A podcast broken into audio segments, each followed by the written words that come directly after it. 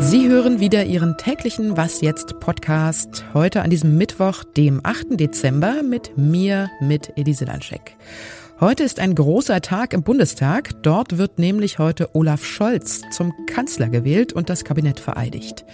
Und in Frankreich sind 2G und Impfpflicht trotz hoher Inzidenzen undenkbar. Außerdem kümmern wir uns mal um eine Spezies, die vom Aussterben bedroht ist, nämlich der regionale Dialekt. Icke dette Kikema, Augenfleisch und Bene. Aber jetzt erstmal die Nachrichten. Ich bin Christina Felschen. Guten Morgen.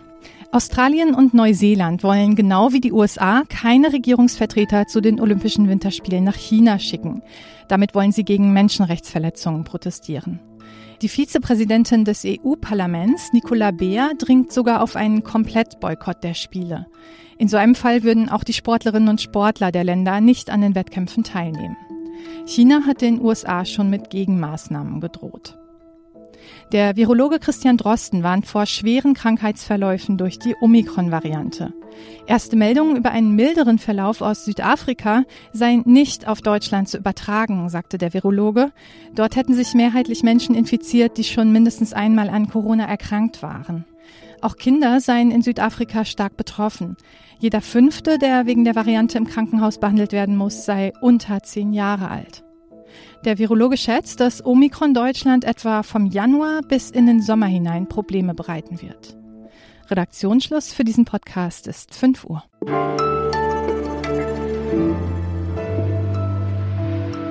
Olaf Scholz ist dort angekommen, wo ihn seine Karriereleiter ganz straight hingeführt hat, nämlich ganz oben.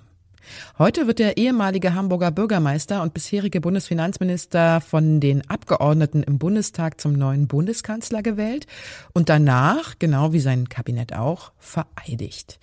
Jetzt gibt's viele, die darüber begeistert sind, dass er es wird, aber es gibt auch Skeptiker, die ihm den Job nicht zutrauen, weil er jetzt zum Beispiel nicht der mitreißendste Redner ist. Es gibt Menschen, die ihn Scholzomat oder Langweiler nennen und in der New York Times stand auch mal, es sei aufregender, einem Topf mit kochendem Wasser zuzuschauen, als ihm.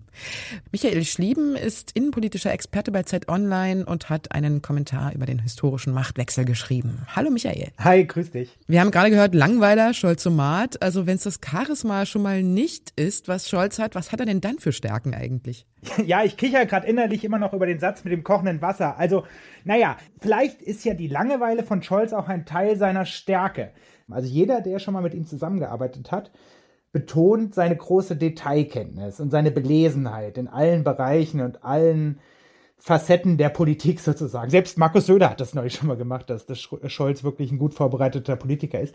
Und diese Fachkompetenz ist was, was auch andere überzeugt. Zum Beispiel auch Christian Lindner von der FDP hat es ja neulich betont, wie begeistert er von Scholz Führung war während der Koalitionsverhandlungen. Und sowas hört man durchaus häufiger, wenn man sich mit seiner Karriere beschäftigt. Also intern muss Scholz eine wahnsinnig kompetente Wirkung auf andere entfalten. Und in der Bevölkerung, letzter Satz dazu, ist er ja auch ziemlich beliebt, muss man sagen. In Hamburg hat er die absolute Mehrheit geholt mit seiner Art und in der Großen Koalition war er stets ganz oben oder zumindest im Spitzentrio bei Politiker-Rankings. Jetzt kommen ja mit Corona, Klimawandel und den Geflüchteten an den EU-Außengrenzen, für die es ja auch immer noch keine Lösung gibt, gleich mhm. mehrere mhm. große Herausforderungen auf die neue Bundesregierung zu.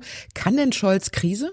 Naja, also stimmt auf jeden Fall, das Umfeld, in dem er jetzt gerade Kanzler wird, ist überhaupt nicht einfach. Also wenn man allein Corona mal be betrachtet, kann man, glaube ich, schon sagen, dass es noch nie in der Geschichte der Bundesrepublik einen Machtwechsel gab, der in einer derartigen akuten Krisensituation stattgefunden hat. Und ich glaube schon auch, dass Scholz besser gewappnet ist als viele andere Politiker in seiner Generation, jetzt mit diesen ganzen Krisen umzugehen, weil er ist eben seit 25 Jahren Spitzenpolitiker, hat ganz verschiedene Ämter und Perspektiven kennengelernt und dass er sich gut auskennt, das haben wir eben schon angesprochen. Aber das Problem von ihm könnte, glaube ich, eher das sein, dass er Defizite hat, seine Klugheit und umfassende Themenkenntnis zu vermitteln. Also er ist, wie wir anfangs auch sagten, kein mitreißender oder einfühlsamer Redner, er ist eher technokratisch, Nerd, wie man vielleicht in der jungen Generation sagen würde.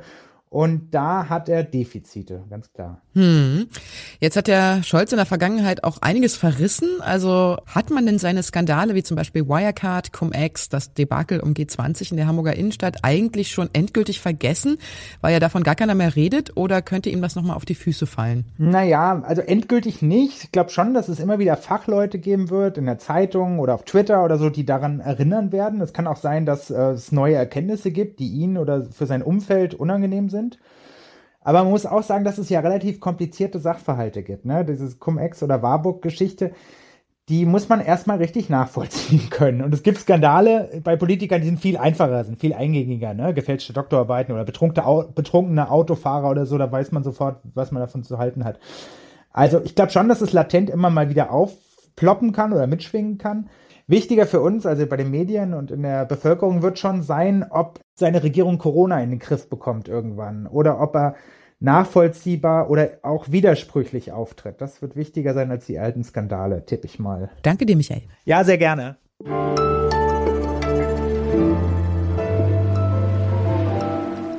Und sonst so? Wenn die Roller wieder flitzen, dir erst mangt de Beine mangt und die Kegelbrüder schwitzen, auf den Kremser mit Gesang, wenn der Wurstmax seine Wiener wieder los wird wie noch nie. Mensch, das war Berlinerisch und zwar Claire Waldorf aus dem Jahr 1928 und damals, also vor fast 100 Jahren, da wurde in Berlin noch so richtig Berlinert. Also, Icke dette Kicke ma, Augenflisch und Bene, wenn du mir nicht lieben tust, dann lieb ich mir alleine zum Beispiel. Heute, so sagen Linguisten, sterben die regionalen Dialekte in Deutschland immer mehr aus. Am stabilsten halten sich noch Dialekte aus Bayern, Baden-Württemberg und dem Saarland, aber bei den anderen Bundesländern sieht's ziemlich schlecht aus.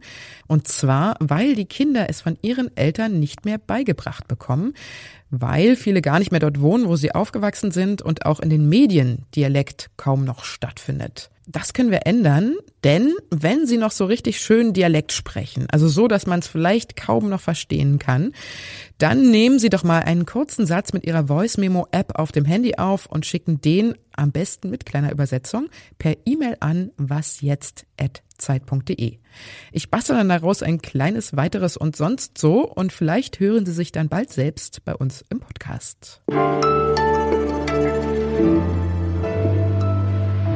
Bei uns in Deutschland wird über eine Impfpflicht diskutiert, um die Corona-Situation in den Griff zu bekommen. In Frankreich, wo die Inzidenzen ähnlich hoch sind wie bei uns, ist das gar kein Thema, obwohl die Intensivstationen zu 40 Prozent mit Corona-Patienten belegt sind, also mehr als bei uns in Deutschland. Bis Mitte November waren die Inzidenzen auch noch deutlich niedriger als bei uns, aber jetzt, nur ein paar Wochen später, liegen beide Länder etwa gleich auf. Annika Jerus wohnt in Südfrankreich und schreibt für Zeit Online als freie Autorin. Hallo Annika. Ja, hallo. Welchen Anti-Corona-Kurs hält denn die französische Regierung jetzt angesichts der rapide steigenden Infektionszahlen für sinnvoll? Und wo gibt's da Unterschiede zu Deutschland? Also gestern gab es noch mal eine große Pressekonferenz dazu, wie jetzt, wie es weitergehen soll angesichts dieser dieser hohen Zahlen. Aber was dabei herauskam, waren eigentlich nur so ganz kleine äh, Veränderungen, beispielsweise äh, das Maskentragen auf dem Schulhof äh, an Schulen oder auch, äh, dass die Diskotheken geschlossen sind. Aber das war eigentlich das einzig Greifbare, was überhaupt beschlossen wurde, was viele Länder wahrscheinlich verwundert angesichts der Zahlen, die hoch oder höher sind als in Deutschland und den Nachbarländern. Aber es geht natürlich der Regierung auch ein bisschen darum, ihre bisherige Strategie als Erfolg zu verkaufen. Also es wurde ja hier schon sehr viel früher als in anderen Ländern dieses 3G beschlossen, schon im Juli. Und da wurde immer gesagt, das ist jetzt das Ticket zur Freiheit sozusagen, dass es so weitergehen kann ohne Lockdown und ohne weitere Beschränkungen. Zumal man ja auch tatsächlich sehen kann in allen Kurven in den europäischen Ländern, dass irgendwann auch sozusagen die Spitze erreicht ist und dann geht's wieder runter und damit rechnen die jetzt auch in Frankreich, dass es bald sozusagen diese, diese natürliche Abwärtsbewegung geben wird. Jetzt gibt es ja in Frankreich keine Impfpflicht, aber es gibt den Pass Sanitär den man überall vorzeigen muss, ähnlich unserer Corona-App. Das ist dann der 3G-Nachweis. Und der gilt auch schon relativ lange und ist auch recht umstritten, wie ich gelesen habe. Annika, was hält denn die Bevölkerung von dem Pass sanitär? Also das Prinzip bleibt, glaube ich, weiterhin umstritten, auch wenn es natürlich jetzt inzwischen schon zum, zum Alltag gehört. Ne? Also man braucht dann diesen Pass sanitär von Anfang an, also schon seit Juli fürs äh, Schwimmbad, selbst für Sportvereine, für Jugendliche. Man braucht den, um ins Kino zu gehen, ins Restaurant zu gehen ähm, ins Museum, in Fernzüge und ähm, Schnellzüge. Also es ist ja sozusagen flächendeckend 3G. Allerdings wird dieses 2G, was es ja jetzt in Deutschland äh, teilweise gibt, oder 2G Plus, wird hier gar nicht äh, diskutiert. Das steht ähm, bislang überhaupt nicht zur Debatte, genauso wenig wie die Impfpflicht. Also da sagen jetzt eigentlich alle Regierungsvertreter von Macron, das ist nicht ein Weg, den Frankreich einleiten möchte. Bislang äh, gibt es weder die Option 2G einzuführen, äh, noch die Impfpflicht. Und Frankreich will an diesem 3G erstmal festhalten. Danke dir, Annika. Gern geschehen. Und das war was jetzt für heute. Unser Update gibt's wie immer um 17 Uhr. Und Sie erreichen uns mit Lobkritik, Anmerkungen, Kochrezepten und natürlich Ihren Dialekten unter der Mailadresse wasjetzt.zeit.de. Einen schönen Tag wünscht Ihnen Ihre Elise Landscheck. Aufgefallen, dass bei euch immer von der fünften Welle die Rede ist, bei uns aber von der vierten erst. Wie kommt das denn? Ja, das ist ganz interessant. Also hier ist eine Welle, die im Frühjahr irgendwie mehr gezählt wurde als in Deutschland. Da war das in Deutschland nur so ein kleines Wellchen. Hier wurde das aber mehr bedacht und auch mit dem Lockdown noch eingeführt. Also